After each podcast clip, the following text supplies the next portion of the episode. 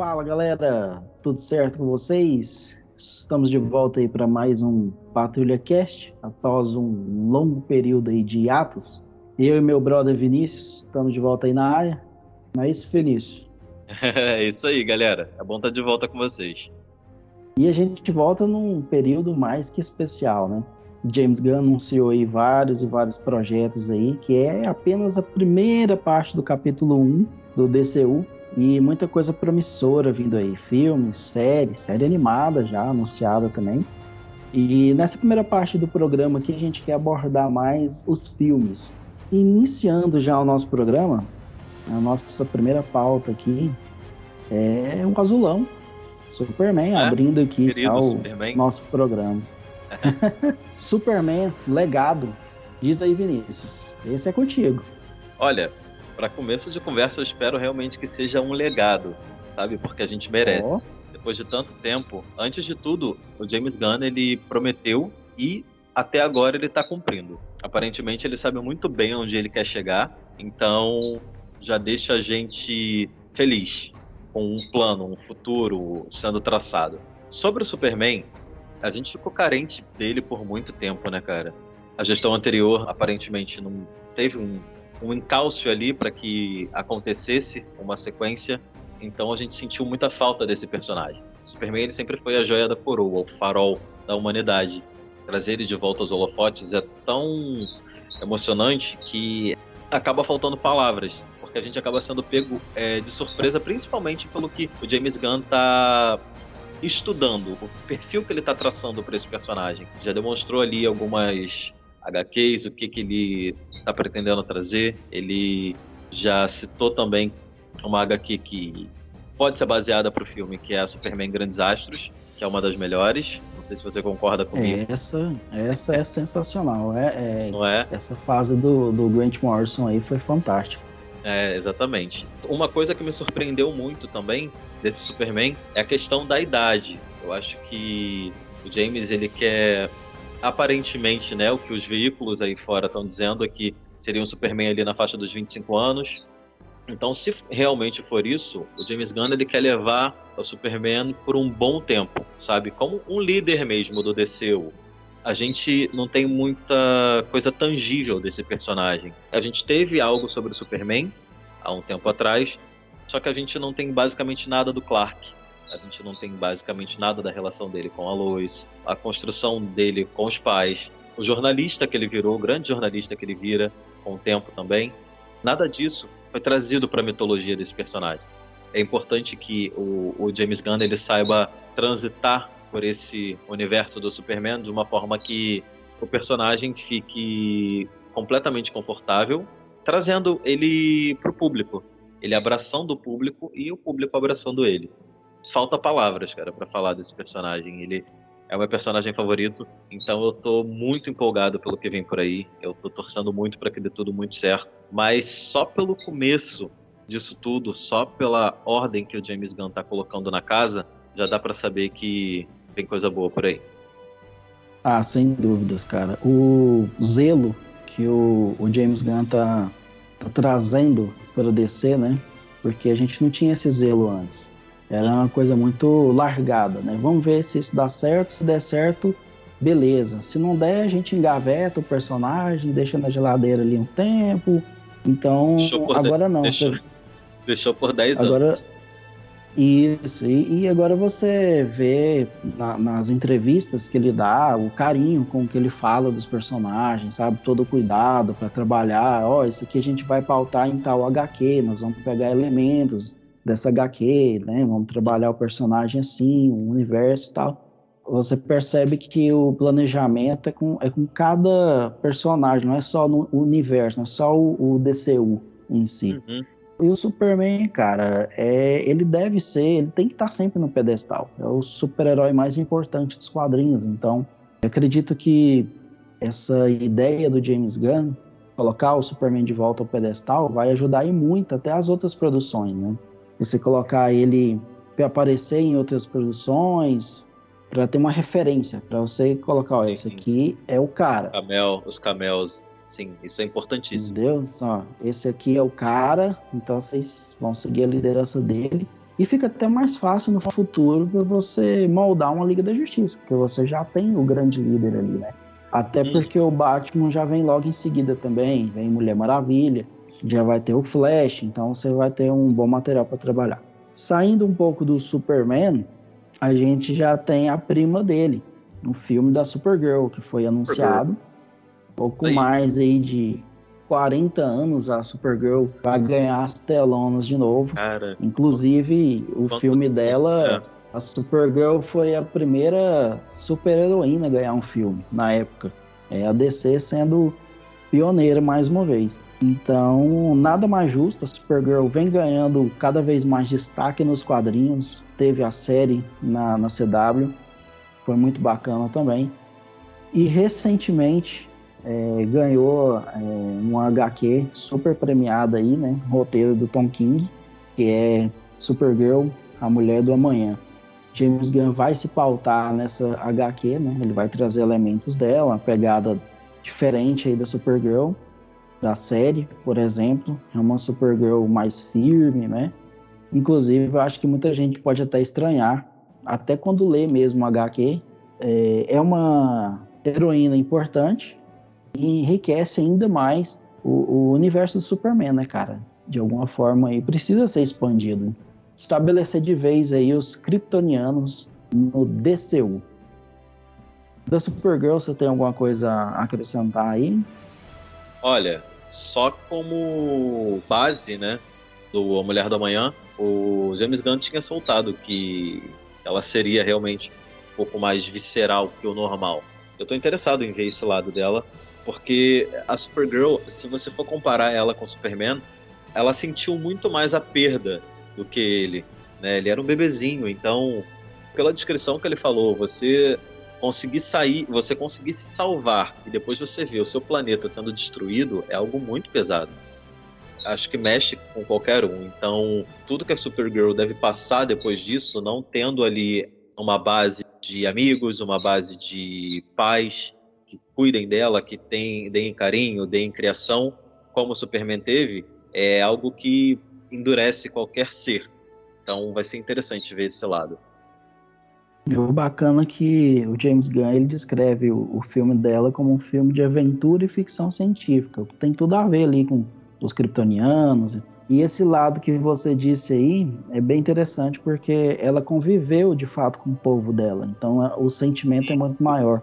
O Kal-El veio para a Terra bebezinho, então ele foi moldado pelos humanos, pelo amor, a bondade ali dos humanos. A cara já teve mais a criação mesmo de Krypton. Na real, ela conviveu mesmo, né, com os kryptonianos.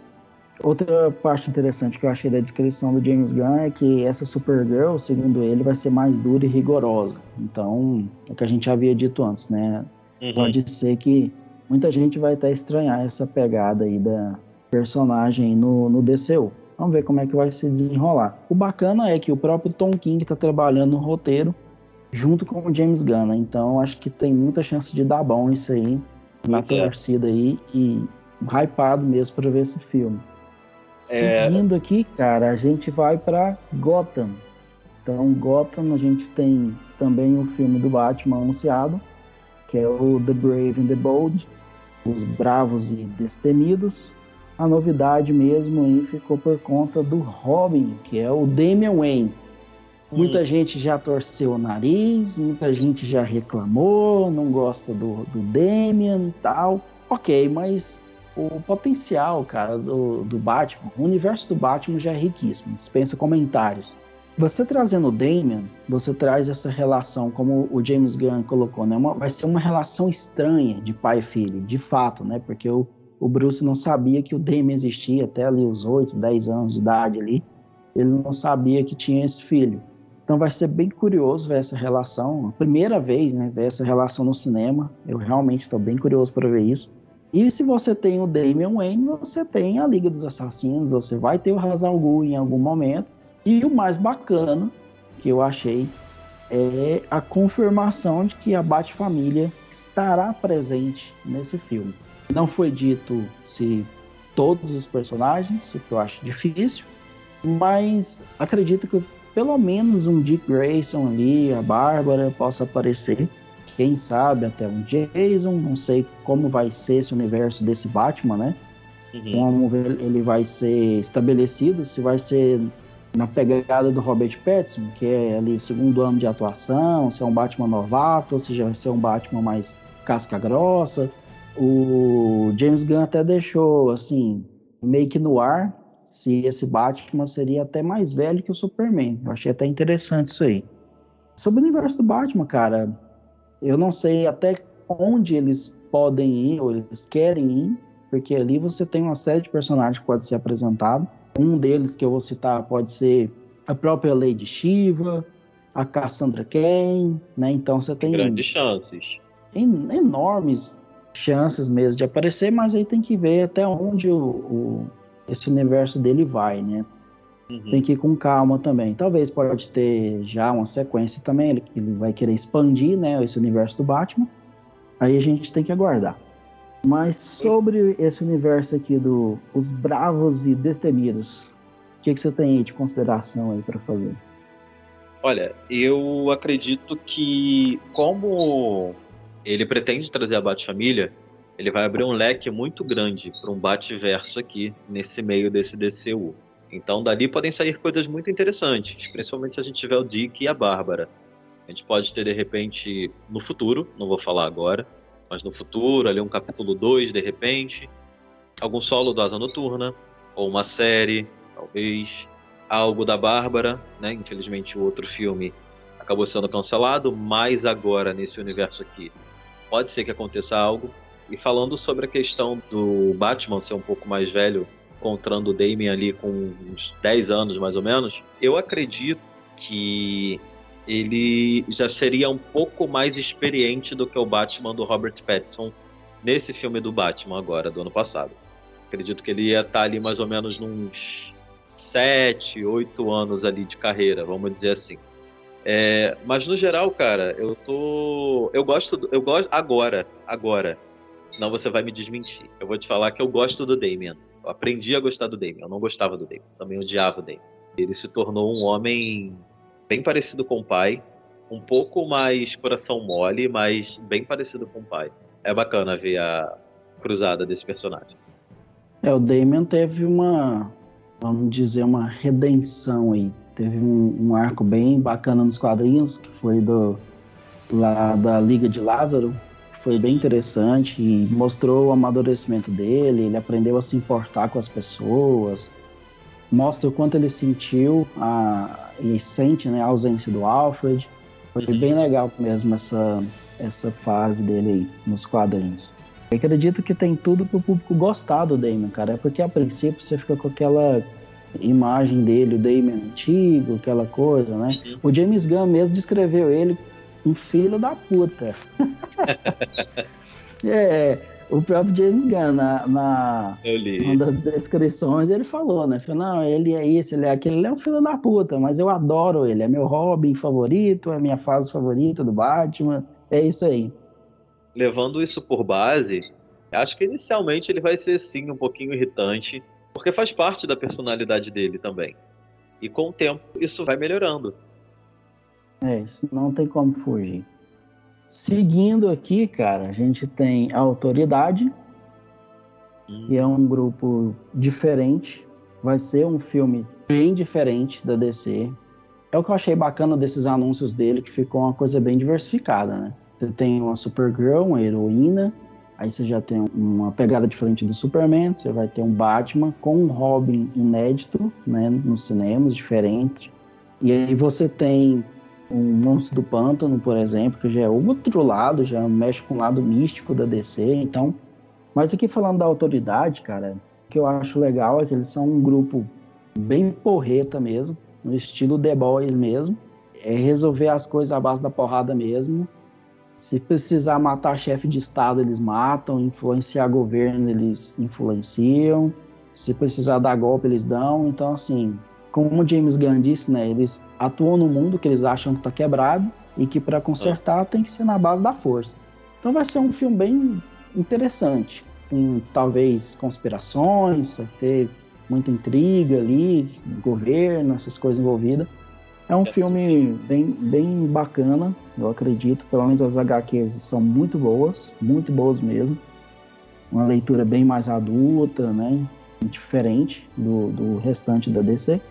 Mas eu tô botando muita fé nesse filme. E o, o, próprio James Gunn diz que tem uma paixão diferente, né? Que ele trabalhou no esboço desse filme e ele sentiu algo diferente, assim. Tá com um carinho especial para essa obra aí. Então, acredito que vai dar bom isso aí. Seguindo aqui, cara, a gente tem o Monstro do Pântano, que encerra a nossa pauta. E aqui a gente tem a introdução do lado místico da DC. Monstro do Pântano. O Alec Roland tem esse lado dramático. É um personagem que eu gosto muito, uma mitologia diferente das outras da DC. E mexe no lado místico, que a gente ama, né, cara? Então, e o interessante é que o, o, James Gunn falou que apesar dele ser um, um, personagem diferente, o filme dele vai ser o foco no terror mesmo, ele vai interagir com outros personagens. Isso é interessante. Pois é, essa questão dele interagir com outros personagens, mais uma vez abre um leque de opções, porque todo mundo sabe que quando se trata de equipe, o Monstro do Pântano ele tá ali inserido na Liga da Justiça Sombria não que seja o caso da gente ter uma agora, mas isso não impede da gente apresentar esses personagens para serem usados no futuro. Então, de repente, a gente pode ter ali um Constantine, um Desafiador, uma Zatanna, pelo menos... Um Etrigan. Etrigan, com certeza, Jason Blood. Tem o demônio aí no é... meio, tem o demônio Etrigan aí no meio. Exatamente para que sejam usados no futuro, para que sejam estabelecidos no futuro. Eu acho que ele está seguindo um caminho bem bacana. Caso ele vá introduzir esses personagens, seja tanto no Monstro do Pântano, no Batman, no Superman, personagens que lá na frente vão ser estabelecidos e reerguidos.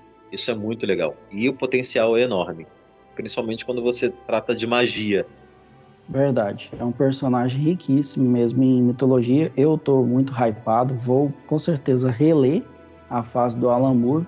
Acredito sim que o potencial é muito grande. Ele, assim como o universo do Batman abre muitas portas, sim. o Monstro do Pântano também abre muitas portas pro lado místico. Justamente o que você falou. Liga da Justiça Sombria é uma realidade. Basta o James Gunn querer trabalhar mais esse lado místico até porque nos quadrinhos o Constantine foi apresentado na HQ do Monstro do Pântano. Então, eu acho que vai ter uma relação forte ali entre esses dois. Espero que o Constantine seja realmente apresentado a esse universo, faça parte do DCU. Muito bom ver o menino Johnny atuar. Um personagem que muita gente adora, né? O favorito de, de muita gente aí. E a Zatanna, né, cara? A Zatanna pode também dar as caras no, no meio de tudo isso aí. A Madame Xanadu também, que é um personagem que eu gosto bastante. Enfim, agora a gente vai abordar aí as séries, né, que o James Gunn liberou aí pra gente. Tem aqui anunciada a série Paraíso Perdido, focado ali em Temícia, né, as Amazonas. Temos também uma, a série animada, a primeira série animada, Creature Commandos. Temos também anunciado a série dos Lanternas, que agora está escrito como Lanterns mesmo, né? Essa não é aquelas ideias iniciais, né? Que já é outra série. Aqui já vai focar no John Stewart e no menino Hal Jordan. Também tivemos a série anunciada do Gladiador Dourado. O menino Michael Carter vai dar as caras aí. E a série focada aí na Amanda Waller, que é a spin-off da série do Pacificador. Sobre Temícera, a premissa dessa série já é fantástica. Já vamos começar por aí. Porque assim, a gente teve dois filmes da Mulher Maravilha, e esses dois filmes a gente não teve nem 30% da mitologia dela expandida. A Perry Jenkins ficou bitolada demais numa coisa aqui, outra coisa ali, e não expandiu a mitologia da personagem. O primeiro filme, sim, foi excelente. A gente teve uma bela do introdução, uma história de origem. O segundo já foi muito confuso, já não teve muita conexão com o primeiro. Então, assim, acredito que essa série vai vir para resolver muita coisa nesse sentido, porque vai trazer a origem das Amazonas, vai se passar em grande parte, segundo James Gunn e o Peter Safran, antes do nascimento da Mulher Maravilha. Então, segundo eles, vai ter uma pegada Game of Thrones, né? Intriga entre elas ali, jogo de poder, Então vai ser uma série, assim, uma premissa muito bacana. Eu realmente estou bem empolgado. A partir daqui, se o, o, James Gunn quiser, ele até pode arrumar um, um reboot ou um soft reboot para Mulher Maravilha da Gal Gadot, se ele quiser continuar com ela. É um bom ponto de partida para isso aqui. Algo interessante também é o fato de que nesse contexto os deuses devem estar vivos, né? Diferente lá do, do DCU o que traz ainda mais grandeza se a série focar mais também nesse lado místico, né? Das Amazonas, porque tem tudo a ver com os deuses ali. Então, alguma hora ou outra vai ter que ser citado, de repente até aparecer algum deus ali na série. Então, vai ser bem interessante. Até porque esse capítulo ele se chama Deuses e Monstros. Já dá para entender ali mais ou menos aonde o, o James Gunn quer chegar.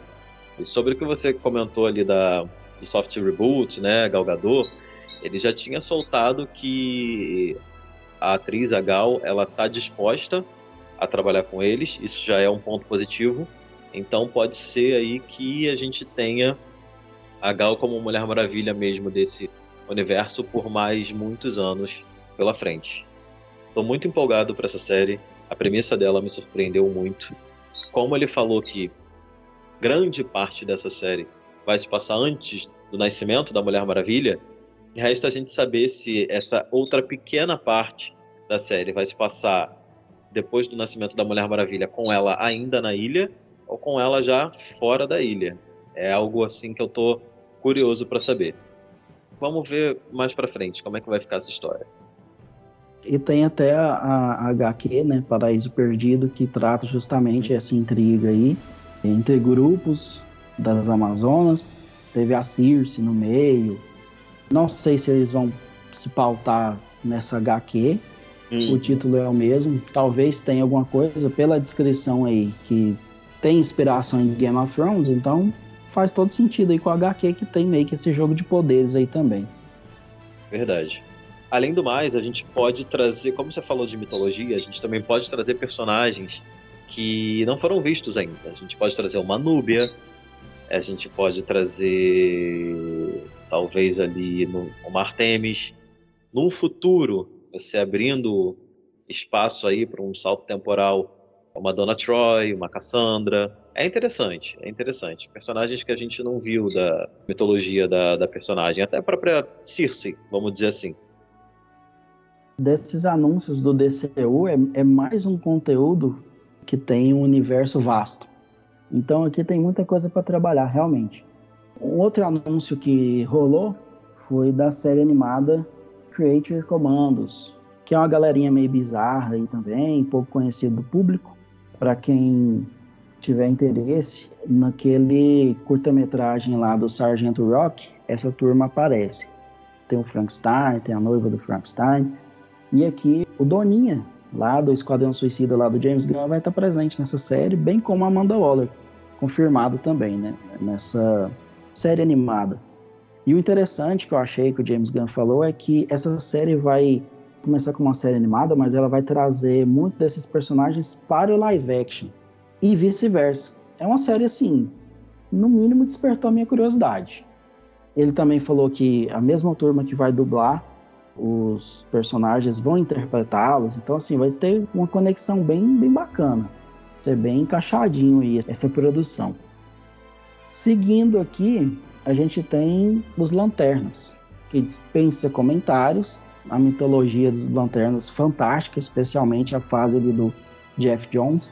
Interessante começar como série, né? Eles poderiam muito bem já querer começar com filme, uma coisa grande, mas é interessante ser começando aos poucos. Uma série ali, como eles descreveram, que é policial intergaláctico, e vão estar tá investigando uma ameaça antiga na Terra, parada sombria aí, e isso vai reverberar por todo o DCU. Então, assim, se você pensar, os Lanternas é uma das mais importantes, se não a mais importante entre as produções, porque eles vão ditar o ritmo do DCU. Exatamente. E a gente estava conversando um tempo atrás de que isso pode desaguar numa história clássica dos Lanternas, né? Que é a Noite Mais Densa. É um chute bem. Aí, aí o buraco é mais embaixo. Não é? O negócio é grande.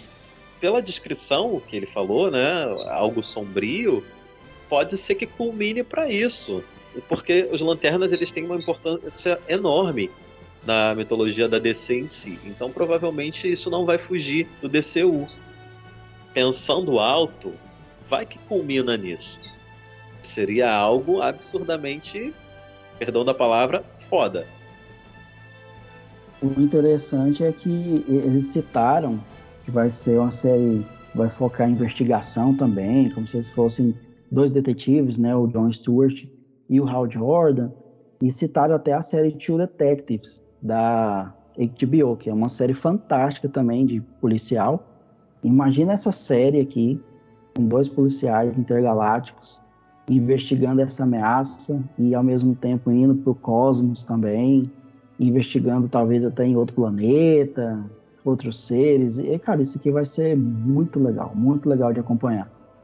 Por falar em cosmos, você já abriu um, um parêntese aí muito legal. A gente tinha falado da parte mística e aqui a gente abre uma porta para a parte cósmica da DC, né? Com os lanternas. Sim. E isso, isso já também já abre uma porta gigante para outras coisas que podem vir por aí. A partir daqui já pode ser o final de um capítulo uma ameaça grande o bastante, né, para juntar vários heróis e combatê-la. Então aqui o, o, potencial dos lanternas também é enorme, né, cara? É outro universo que é vasto de opções para você explorar. Então, os lanternas é sem dúvida é uma das produções, se não, se não for a, a produção que a galera deve estar tá mais hypada para acompanhar. E tem a é qualidade verdade. HBO, né? E essa questão do, dos lanternas também, por tudo isso que pode envolver eles, podem ter umas forças ocultas ali atrás, de um mundo ali perto dos deuses ali que você gosta muito, que eu sei. Vai que. Ah, os lanternas abrem portas para muita coisa, né? Quando se trata de coisa cósmica, aí vem novos deuses, você pode ter um anti-monitor. Realmente, o potencial é grande a ideia é expandir para filmes, né? Então vai começar como série, mas vai ter um filme dos Lanternas, então vai ter coisa muito grande vindo aí. Passando dos Lanternas, a gente teve o anúncio da série do Gladiador Dourado, que é um personagem Essa foi também. Surpresa. É, foi surpresa. Mas assim, ao mesmo tempo foi interessante porque o James Gunn, lá no Twitter, ele tinha feito uma pergunta pra galera lá qual personagem que eles queriam que aparecesse, que desse as caras no DCU. E na votação que ele fez lá, no censo que ele fez lá, o Gladiador Dourado foi o mais votado. Curioso isso aí. Muito curioso. Então, pode ser um, um fanservice. Não temos muitas é, informações. O James Gunn, a única coisa que ele, que ele falou é que essa série é sobre o perdedor do futuro, que usa tecnologia básica do futuro para voltar ao presente e fingir ser um super-herói. Então, assim, vai ser muito hilário, cara. Essa série também vai, vai puxar o lado cômico da DC também. E é. tendo o Gladiador Dourado, você já imagina um besouro azul. Uma interação aí, né? dele que seja, que seja ou com o Ted Cord, ou que seja já com o vindouro Jaime Reis aí, já o Besouro Azul, que tá vai ganhar seu filme também. Então vai ser bem legal. Certamente vai ter alguma menção ao Besouro Azul. Em e... algum momento eles vão acabar se encontrando. Sim, isso é certeza. Isso é certeza. Não tem como separar esses dois personagens, né, cara? Eles são icônicos juntos. É, é hilário os dois juntos até nas HQs, né? Especialmente o Ted Cord. Por último, a gente tem a série da Amanda Waller. Olha só. A cuzona da Amanda Waller. Cuzona mesmo. então, a gente tem é, informação de que o pacificador vai estar inserido nessa série, né? Ele vai estar com ela aí. A equipe do pacificador, alguns personagens vão ter presença é, regular na série, o que vai ser bem, bem legal mesmo. Pensa aquele, aquela turma desmiolada ali do pacificador ali, reunindo de novo aqui, cara. Vai ser muito bacana, vai ser muito hilário isso aqui. Essa série vai se passar entre a primeira e segunda temporada, né? Foi até pausada a segunda temporada Isso. agora do Pacificador para eles trabalharem é, aqui. Ó, o menino James Gunn tá trabalhando, rapaz. Vamos tá escrever tá o roteiro aqui da, da série animada. É, esboçou a, a autoridade, é pacificador, agora é o mamando óleo, rapaz, o homem tá trabalhando, planejando todo o primeiro capítulo aí do DCU, é muita coisa, muito trabalho. Por, conta da gente não saber como vai ser essa questão dos personagens que vão ficar nesse DCU, eu gostei da Amanda Waller ter ficado. Acho que a Viola ela deu um peso absurdo para essa personagem. Ela é completamente desprovida de empatia, ela é muito ambiciosa, ela sabe exatamente onde ela quer chegar e por cima de quem ela tiver que passar, ela vai passar. Estou empolgado para essa série, espero que seja incrível. Mais anúncios devem vir em breve, né? Até porque essa é só a primeira parte do primeiro capítulo, então Isso, ainda tem, tem muito filme, série, porque segundo o James Gunn e o Peter Safran aí, a ideia deles é lançar dois filmes e duas séries por ano. Então, vem muita coisa pela frente aí. Muita coisa. Naturalmente vai, vai saindo. E da agora pra frente é um anúncio de elenco, isso aí agora vai ser festa. Isso mesmo. A gente fica por aqui. A galera espera que tenham gostado. Um grande abraço e até a próxima. Valeu, galera.